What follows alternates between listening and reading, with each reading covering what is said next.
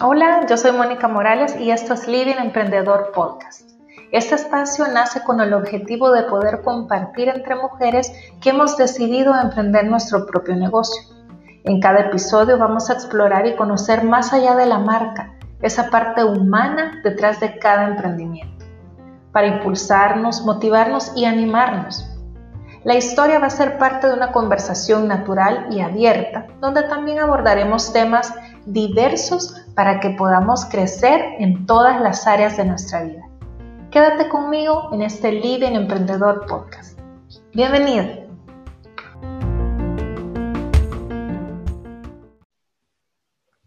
Hola amigas, bienvenidas a un episodio más de Living Emprendedor. Como siempre, eh, me honran con con aceptar la invitación a este espacio y hoy quiero presentarles a otra persona muy querida para mí, que también eh, junto con otra entrevistada que tuvimos en el episodio 2, pues nos grabamos juntas de la universidad y gracias a Dios pues eh, nos hemos seguido en la pista y hemos estado en contacto y eso me ha permitido admirar bastante el desarrollo profesional que ella ha tenido y el tema que vamos a tratar ahora, aparte de conocer su historia, de emprender en su propia empresa, en su propia consultoría, vamos a tocar un tema que es súper relevante para todas en el momento que estamos viviendo. Acabamos de salir de una cuarentena y a nivel de negocios, de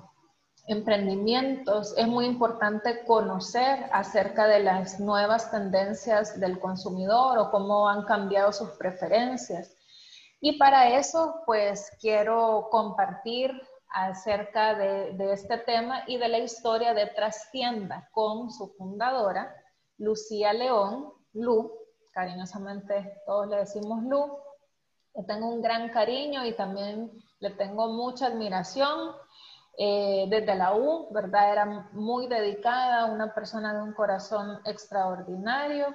Y Lu, quiero darte la bienvenida y agradecerte por estar en este espacio con nosotros. Hola Mónica, mucho gusto. Te agradezco un montón realmente la invitación, también tus palabras llenas de cariño. Tú sabes que la admiración y el cariño es recíproco. Gracias por este espacio, gracias por invitarme a participar en este proyecto tan especial que tenés. Y pues saludos a todas las que nos escuchan. Bueno, contanos un poquito, eh, Trastienda, para, para, todas las que nos están oyendo, Trastienda es la primera firma de consultoría especializada en copyright aquí en El Salvador. Y eso me interesa mucho porque una de las cosas que queremos resaltar también en este living es eh, tener una diferenciación en el mercado. Así es que contanos un poquito eh, cómo nace Trastienda y cuál es esta característica especial. Ok. Eh, pues eh, como tú mencionaste, nos graduamos juntas de la carrera de licenciatura en comunicaciones y cuando cumplí casi 13 años de estar trabajando en distintas empresas, pues dije es el momento de hacer algo mío y empecé a ver cuáles eran las partes de, trabajo en comunicación que más me gustaban, que más había disfrutado. Gracias a Dios tuve la oportunidad de hacer un poquito de todo en, el tiempo que estuve trabajando para, otras empresas. Y encontré que la parte que más me había gustado siempre era escribir. Y casualmente yo había comenzado. El primer trabajo que tuve en la carrera fue como copy creativo en una agencia de publicidad. Para quienes nos escuchan, los copies en las agencias son las personas que escriben escriben slogans, escriben jingles, escriben los textos que están en cualquier tipo de anuncio. Entonces, eh, me encantó esa parte siempre, era la parte que más disfrutaba y yo dije, bueno, me voy a lanzar en ese aspecto. Empecé a investigar un poco cómo es que estaba funcionando el mercado y me encantó encontrar que precisamente por la llegada del marketing de contenidos, eh, habían alrededor del mundo eh, ya empresas funcionando donde las personas solo se encargaban de escribir. Firmas mundiales eh, donde solo tienen personas escribiendo. Se los comento porque normalmente los copies trabajan dentro de las agencias, ya sea de publicidad, de marketing o en boutiques de diseño. pero casi nunca se encuentran trabajando por separado. Se cree que solo pueden trabajar dentro de estas empresas. Entonces, em, pues funcionó mucho la idea y, así fue como empecé. O sea, fue em, de tratar de encontrar, sí, fue un ejercicio de introspección de qué, más me gustaba. Eh, por supuesto, ya uno tiene responsabilidades. Eh, lo hablé con mi esposo. Eh, él, él, pues me escuchó, es ingeniero en sistemas no, no, no tiene mucha relación con la carrera. Eso me ayuda un montón porque él es mi fuente de pensamiento lateral. O sea, él me, me complementa en esa parte, me da eh, puntos de vista diferentes, él me apoyó desde el primer momento, pues ya era una decisión eh, de pareja, en ese momento yo no tenía hijos todavía, em, pero fue una decisión de pareja, él me apoyó y como les digo, me encantó ver que en Estados Unidos, en el Reino Unido y en España, el copywriting solito ya era una industria, así que así fue como decidí iniciar este proyecto. Excelente. ¿Y cuál es, digamos, el aporte o, lo, importante que es para un, una emprendedora o una marca poder darle el mismo peso eh, de importancia o de cuidado, porque me gustaba ver eh, en, tus redes que es un diseño estratégico de contenido y muchas veces creo que estamos más familiarizadas con el diseño de la marca o el diseño de, digamos, las pautas que se van a tener, pero ¿qué, qué peso dentro de una estrategia de una empresa o incluso también de de una mujer que va emprendiendo con su propio sueño, con su propio proyecto, que, que pueda poner atención a este tema del contenido, que sea algo estratégico, que sea algo diseñado. Sí, es realmente bien importante y no lo digo solo porque trabaje en esto. O sea, las palabras tienen el poder de comunicar el valor de una marca. Sí, efectivamente estamos en una era pues audiovisual, donde las fotografías y las imágenes son importantes, importantísimas, pero necesitan que siempre haya un mensaje detrás, ya sea que se le vaya a comunicar directamente a la audiencia o que haya estado detrás ese mensaje para poder conceptualizarlo eh, de la mejor forma posible. A mí me encanta eh, una, una, estadística que tiene el Content Marketing Institute, que es el, el, Instituto de Marketing de Contenidos de Estados Unidos, los invito a seguirlo. Lastimosamente ahorita solo tiene eh, contenidos en inglés, pero comparte un montón de información y ellos hablan que la gestión estratégica de una marca es como un trípode. O sea, la marca tiene que comunicarse con las personas a través de lo visual, a través de lo experiencial, o sea, qué experiencias le brindo yo a, a mis clientes, ya sea actuales o potenciales. Y en tercer lugar, tiene que ofrecer una excelente experiencia verbal, y de hecho ellos le atribuyen a, ese, a ese decidir qué mensaje voy a comunicar eh, más del 50% del total. Sí, es bien importante eh, definir cómo va a hablar su marca. Al final, ahorita, por eso eh, estamos en la era de las redes sociales, del marketing de contenidos, donde las marcas tienen que dialogar con las personas, conversar con ellas, y así como las personas que conocemos ya sabemos cómo se expresan, eh, su estilo a la hora de hablar, su estilo a la hora de relacionarse, exactamente es lo mismo con las, con las marcas. Entonces tenemos que definir eso, no solo porque se va a ver bien, sino que porque nos ayuda en términos de diferenciación, de visibilidad y de generar confianza eh, eh, con las audiencias a través de esta forma de comunicarnos que esté unificada en todos los medios. buenísimo. Y en, en, ese contexto, Lu, Em, quiero que compartamos un poquito con las emprendedoras que nos escuchan. Eh, tú hiciste un, digamos, sacaste conclusiones o un resumen de una investigación que tú hiciste recientemente y, hay varias cosas que podemos resaltar sobre el consumidor y cómo está eh, lo que tú llamas quizás como el cambio más fuerte y más rápido que hemos tenido en, en la era moderna, digamos, de, de, los, del consumidor, de cómo se consume, de cómo ellos eligen consumir. Entonces, comentanos un poquito cómo llegaste a este, digamos, tu investigación y, y, qué cosas pudieran tomar las emprendedoras en cuenta. Sí, claro que sí. Eh, sí, como comentas, eh, pues de que esta pandemia comenzó, em, yo empecé, en primer lugar, empecé a, analizar un montón de información que comenzó a generarse a nivel mundial sobre cómo estaba cambiando el consumo. Recordemos que nosotros vimos esto a partir de marzo, pero el mundo entero sabía del coronavirus desde noviembre del año pasado. Entonces, a nivel mundial ya habían un montón de estudios, incluso que analizaban psicológicamente al consumidor, porque recordemos que aunque estamos hablando de comunicaciones y de mercadeo, cada vez más es un hecho eh, de cómo las decisiones de compra tienen un origen emocional e instintivo. Entonces, sí corresponde como entender un poco eso para poder acompañar a las personas en su proceso de decisión de compra. Entonces, lo que hice fue, en primer lugar, estudiar todas estas eh, información que había eh, de distintas fuentes que están al alcance de todos nosotros. O sea, como les decía antes, el Content Marketing Institute es una excelente fuente. Eh, otro sitio que les recomiendo se llama Marketing Profs, así de profesionales. También el INCAE eh, estuvo compartiendo información. Hay un estudio de una empresa que se llama Hootsuite, que se llama We Are Social, el estudio, y ellos sacaron su versión especial de COVID-19. Además, tuve la oportunidad de participar en la Cumbre Latinoamericana de Management eh, que organizó ADE, la Escuela de Negocios, y em, también asistí a un taller online de una gurú en marketing digital que se llama Gaby Castellanos. Entonces, así fui teniendo como el enfoque mundial, el enfoque latinoamericano y para el enfoque país eh, también analicé investigaciones que habían realizado empresas locales como Ipsos, Analítica, Research and Planning. Y además de todo eso, tuve la oportunidad de hacer mis propias investigaciones porque dos clientes me pidieron que eh, durante la cuarentena eh, realizáramos unos estudios porque pues la verdad fueron muy visionarios, ellos identificaron que esto iba a cambiar. Y de hecho fue eh, la una de las investigaciones que estaba en marcha, la llevábamos a la mitad cuando eh, entramos a cuarentena.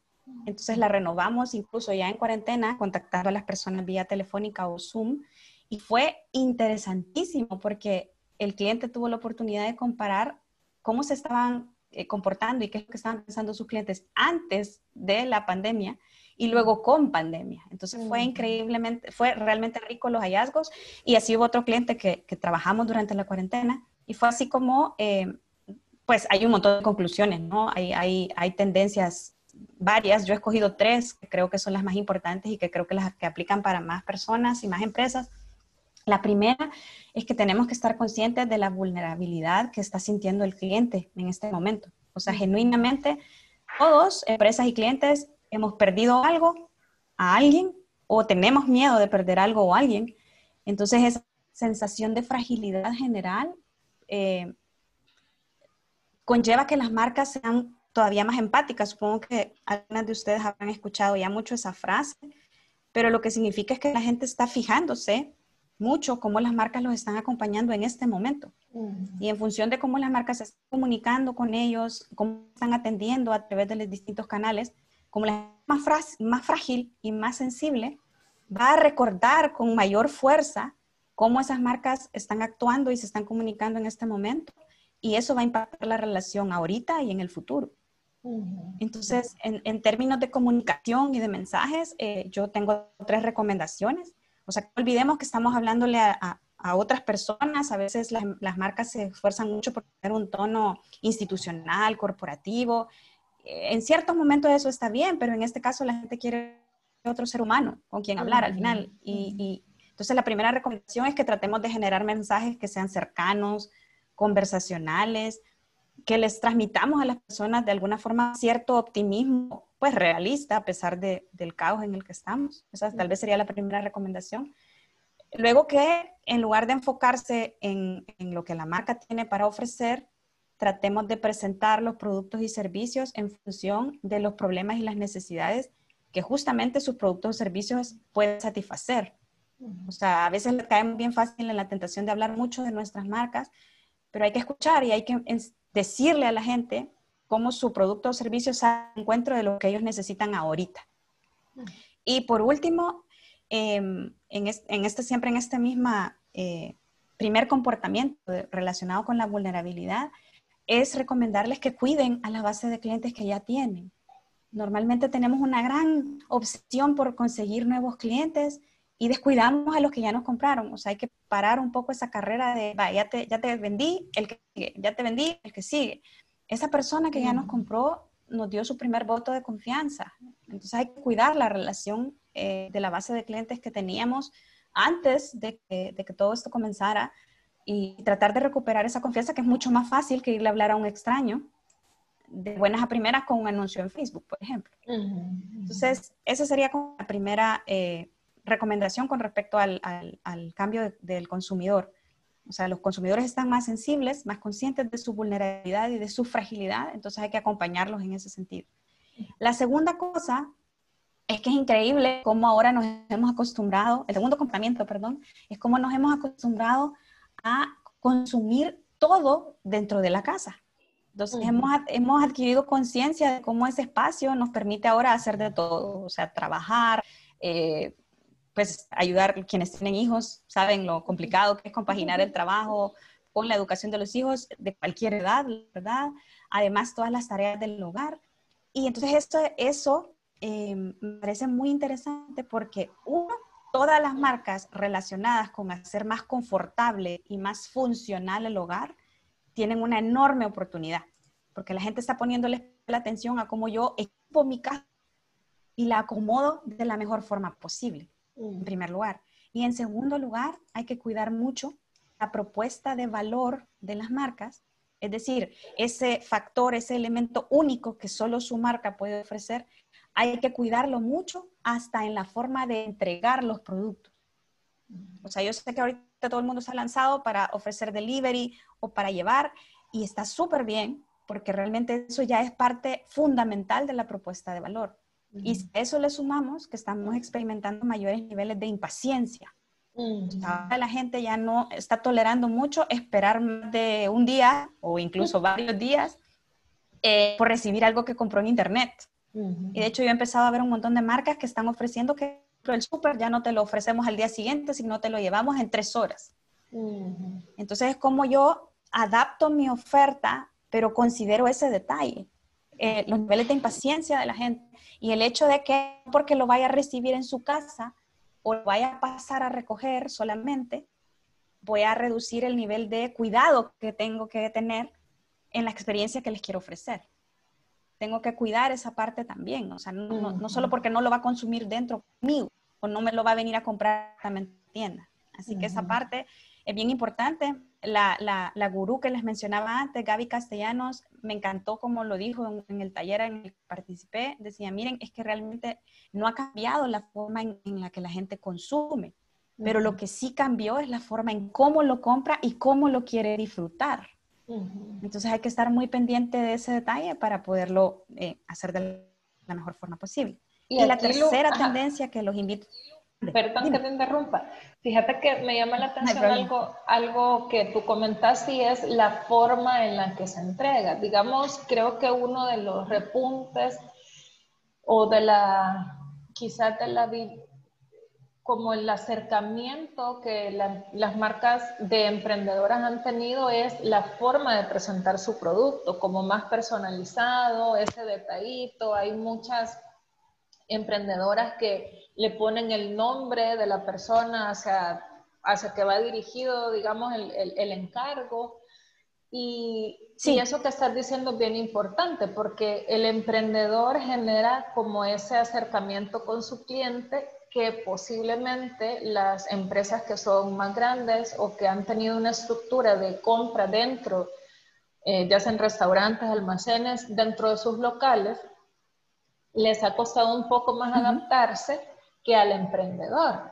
Entonces es un momento en que el emprendedor tiene que aprovechar esta coyuntura, esta cercanía a la persona y tú realmente nos lo comprobás eh, con, con, esas conclusiones em, porque la, el consumidor valora esa cercanía, esa respuesta inmediata, que no se te pierda tu pedido entre mil pedidos.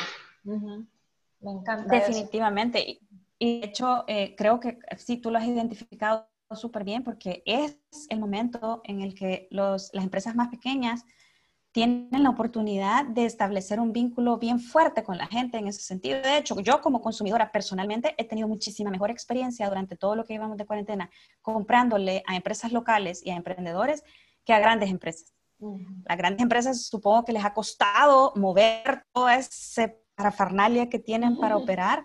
En cambio, un emprendedor y un, y un empresario más pequeño puede adaptarse más fácil y puede llegar incluso a conocer al cliente sus gustos, cada cuánto me pide, ya se le va a acabar el champú que me ordenó, o sea, ese tipo de cosas, alguno lo va a hacer a pie al principio porque yo no tengo una data sistematizada, pero, pero se puede, pues, con tal de, como decíamos antes, este es el momento en que yo puedo fidelizar a la gente, aprovechar a, fortalecer la relación con los clientes que confiaban en mí desde antes incluso de la pandemia. Sigamos, Lu, me encanta todo lo que nos estás comentando. Okay. Y la última eh, conclusión del comportamiento del consumidor, eh, yo sé que va a parecer para muchos obvia, pero, pero hay que verla un poquito con mayor detalle, es que la gran mayoría de, personas son mucho más prudentes con sus gastos. O sea, yo sé que hay, em, pues, ciertos grupos de personas que no han sentido el impacto como los demás, pero de cualquier manera todo el mundo, y te lo digo porque en las investigaciones en las que participé en la cuarentena, sí eh, tuve la oportunidad de, de, entrevistar a usuarios con una situación económica un poco más holgada, pero aún así ellos te decían, hay que ser prudentes, o sea, no sabemos para dónde va esto, entonces eso yo sé que a veces uno lo desanima, pero, pero no, no hay que desanimarlo y sobre todo por dos cosas que encontró el marketing de crisis, eh, ¿cómo decirlo? Eh, desde antes, o sea, el marketing de crisis es una rama del marketing que ha estado presente en toda la crisis de la humanidad. La más reciente que vimos fue la crisis económica del 2008. Em, claro, fue por conceptos diferentes, alcances diferentes, pero ahí aprendimos dos cosas bien importantes que hay que tener en cuenta y que creo que en este caso de los emprendedores les puede beneficiar. La primera dice que cuanto más larga es una recesión, la gente va a buscar la manera de ajustar su comportamiento de compra. Y es muy probable que esa forma de comprar que aprendió durante la crisis la mantenga incluso después de que haya pasado la crisis. Entonces, si ahorita ustedes lograron conseguir que la gente eh, prefiera sus productos, se sienta contenta con, el servicio que recibe, eh, aun cuando después ya puedan volver incluso a lo que compraban antes o al comportamiento de compra que, tenían antes, si les gustó la experiencia ahorita no la van a cambiar. Entonces eso hay que aprovecharlo. Y por otro lado, también es bien importante que el marketing de crisis ha encontrado que el deseo de las personas por nuevos productos y servicios que le añadan valor a sus vidas es incesante. O sea, yo, o sea, siempre voy a estar pendiente de ver si algún producto me puede significar la vida, me puede ayudar, me puede dar mejores resultados que otro que estoy usando. Entonces, aunque la gente está viendo con lupa eh, sus gastos, hay que considerar estas dos cosas. Y eh, solo volviendo a, lo que hablábamos antes, de que la gente está siendo más prudente, esto ya se había analizado antes. Incluso yo he retomado un estudio del 2012 de un español eh, que se llama Jorge González. Él dice hay que entender que la gente, eh, sobre todo en tiempos de crisis, compra según el valor percibido del producto o servicio. Y él decía que hay cuatro categorías de, de servicios y productos en función de eso. Hay productos esenciales, hay pequeños placeres, hay aplazables y prescindibles. por ejemplo, en los esenciales eh, no vamos a dejar de comer, pero se reducen ciertas cosas. Entonces, eh, si usted puede como posicionar su producto como esencial, hágalo. O sea, y esencial no me refiero, ahorita hablé de comida, pero realmente eh, a mí me encanta como, por ejemplo, un detalle tan importante como pintarse el pelo, hace incluso objeto de análisis de, de, mercadeo alrededor del mundo. O sea, cómo las mujeres que están acostumbradas a, cuidarse el pelo de esa manera, rebuscarse durante las cuarentenas alrededor del mundo para hacerlos ellas mismas, eh, cometiendo a veces unos cuantos errores, eh, pero eso que para muchas personas a lo mejor no es esencial, para otras sí. Entonces es como entender mucho el rol de su marca en el estilo de vida de las personas. Eh, los pequeños placeres, pues no tengo que explicarlo mucho, son los gustitos. E incluso ahorita, cuando estuvimos en, Hay gente que dice, ay, vaya, démonos el gustito del viernes, el gustito del fin de semana. Los aplazables, a lo mejor pueden entrar algún electrodoméstico o el cambio de un carro, pero también si es un e, electrodoméstico que yo lo necesito para tener una vida práctica en medio de trabajar y tele estudiar con los hijos, pasa a ser esencial. Y los prescindibles pues pueden ser ya otros, por ejemplo, vacaciones fuera del país, ahorita pues tampoco que pues, se pueda. Pero las marcas, aunque la gente no pueda comprar en este momento, tienen que mantenerse presentes y en el radar de las personas acompañándolas. Porque como hay demasiadas opciones de marcas, la gente se va a olvidar de uno. Entonces tenemos que ir como gotita por gotita, aunque sea solo de mantenimiento, estarnos comunicando con los clientes. Entonces, esos serían como los tres nuevos comportamientos. Entender que la gente está vulnerable y acompañarla. Entender que, em, ¿cómo sería? Que el consumidor quiere disfrutar mejor las cosas en su casa. O sea, me refiero que si está en su casa, quiere, quiere, quiere poderlas consumir, que la experiencia sea placentera, aunque lo esté haciendo desde ahí. Y en tercer lugar, eh, pues reconocer esto de que los presupuestos se han ajustado, pero siempre hay una manera de presentarnos eh, para mostrar el valor que ofrecemos. Buenísimo, Lu. Y me gustaría, digamos, ¿dónde te podemos encontrar? En tus redes sociales, yo sé que también has capacitado a, muchos profesionales, a muchas eh, empresas, emprendedores. Em, para que podamos tomar conciencia de la importancia del contenido. No es lanzarnos a Instagram o a Facebook por lanzarnos, sino es realmente tener una estrategia de contenido y con todo lo que nos decías, tomar en cuenta cómo nosotros vamos a aprovechar este momento. Tú decías ahí en tu, en tu, en tu artículo, en tu blog, que no es momento tampoco para desanimarnos, o sea, sí podemos echar mano de todos estos... Eh, enunciados que tú nos has compartido para saber aprovechar al máximo este momento en el que estamos y que nuestra marca pueda seguir creciendo, ver si nuestra marca está dentro de estos eh, apartados, eh, estas áreas donde tú nos comentabas.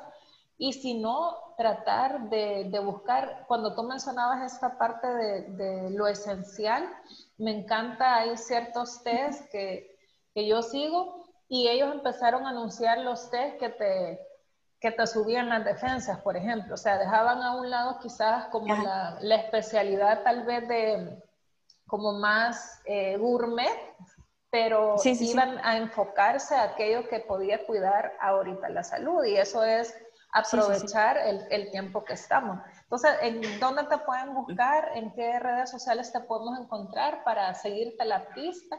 Y aprender un poquito más de estos conocimientos que nos has compartido. Ok, sí, claro, gracias. Eh, pues en primer lugar los invito a la página web de la trastienda, es eh, www.trastienda.com.sb. Ahí rapidito pueden ubicarse en, en, en el blog que es donde tengo más de 100 artículos ya publicados, donde puedo enseñarles cómo crear descripciones de productos y servicios para su e-commerce, cómo es de importante a la hora de montar una página web, eh, considerar el copywriting. Eh, tengo varios recursos en, ese, en esa plataforma. También en, en Facebook como Lucía León Trastienda y en Instagram como arroba trastienda sb, todo junto. Y justamente eh, los invito en el blog, el el, artículo que publiqué el mes pasado, en julio, es una historia muy inspiradora. Realmente les recomiendo que la lean. Un sastre español. Em, él, él es para mí es un ejemplo, de verdad, yo lo sigo, a mí él me inspira siempre, yo siempre que, necesito animarme leo la historia de él, de verdad, o sea, él estaba, se lo cuento rapidito, él estaba en Sevilla eh, en el 2008, justo cuando empezaba la, la, la, crisis pasada, que es la que más referencia tiene el mundo, Em, él tenía los, había hecho una decisión arriesgada de comprar un montón de materia prima y se quedó en la tienda eh, embodegadas todas las telas, sin vender nada. Estaba a punto de irse a la bancarrota, no tenía quien pagarle a, ningún cliente, ningún proveedor. Em, tenía 43 años y no sabía nada de nada de lo digital. Y una vez un, un proveedor al que él le debía le dijo, mire, hay una cosa que se llama YouTube donde usted sube videos y no cuesta nada. Y él empezó a estudiar por su cuenta solito con una computadora que le prestó su hermano y lanzó su primer video en el 2009 que se llama Cómo hacer un nudo de corbata. El video es feo, o sea, técnicamente hablando no, no está bien producido, pero, pero ganó en un corto tiempo más de un millón de vistas. Y para mí lo más maravilloso es que él entendió el corazón del marketing de contenidos. O sea, el marketing de contenidos consiste en acompañar a sus clientes actuales y potenciales en su día a día. Eventualmente usted les va a pedir que compren, pero, pero él en ese momento no publicó un video para promocionar su sastrería. Él enseñó a la gente cómo hacer un nudo de corbata, que puede parecer algo básico, pero, pero de ahí para arriba, él ahora es conocido como el sastre 2.0. Eh, él se llama Bere Castillas. Es una, es una personalidad eh, en línea, tiene una mega página web, tiene un canal de YouTube hoy sí profesional, eh, hasta ha publicado un libro. O sea, realmente él es un, ejemplo a seguir. O sea, definitivamente la, situación es complicada en estos momentos y creo que por salud mental conviene que uno sí se desahogue y, saque pues todo lo que tiene. Pero después de ese periodo de, componerse uno, eh, puede buscar la manera de inspirarse y también, por supuesto, eh, de confiar en Dios. O sea, yo de verdad tengo siete años en la trastienda y, le doy infinitas gracias a Dios porque he sentido su mano en cada paso. O sea, así como han habido momentos genuinamente especiales, satisfacciones enormes, éxitos, eh, han habido momentos de tropiezo, golpes, caídas, equivocaciones, y, Dios está ahí con uno. Así que es confiar, pues, que, poner uno sus pancitos y sus buscaditos y Dios va a hacer el resto. Sí, realmente, y, eso es lo que queremos acá en Living Emprendedor, poder animarnos unas con otras y, de verdad lo que tú nos contabas nos inspira echar mano también del conocimiento de otras emprendedoras, en tu caso tu emprendimiento, tu empresa es de servicio y todo el conocimiento, ¿verdad? Que, que, podemos nosotros adquirir, compartirlo con otras emprendedoras en este momento y como tú decís, realmente saber que Dios tiene el control de todas las cosas. No es la primera crisis que ha vivido el mundo, que ha vivido en nuestro país y podemos salir adelante, podemos ayudarnos unas con otras y podemos saber que Dios está en control de todas las cosas. Si vemos para atrás, Él siempre ha estado con nosotros y así va a ser. Así es que Lu, me encantó haber compartido contigo. Gracias de verdad por el tiempo. Espero que no sea la última vez, porque sé que eh, tú tienes muchas cosas de actualidad que le pueden servir a, nuestras amigas que siguen eh, Emprendedor, nuestro podcast. Así es que un abrazo, saludos a tu esposo, a tu, a tu pequeño que ya está grande. Sí, sí ya, ya estamos en primer grado. Ay, sí.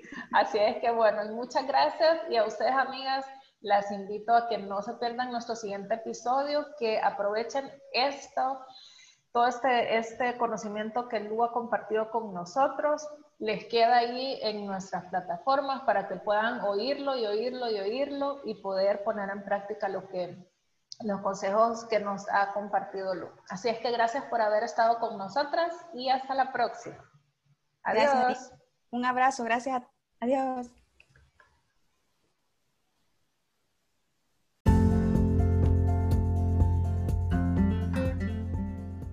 Para no perderte ninguno de los episodios, suscríbete a este podcast y recibirás notificaciones automáticas. Síguenos en Instagram como Living Emprendedor SV, en Facebook como Living Emprendedor y en Twitter como Living Emprende. Déjanos saber tus comentarios y sugerencias. Además, coméntanos a quienes te gustaría que tuviéramos de invitadas en nuestro living. Gracias por acompañarnos y ser parte de este espacio. Hasta la próxima.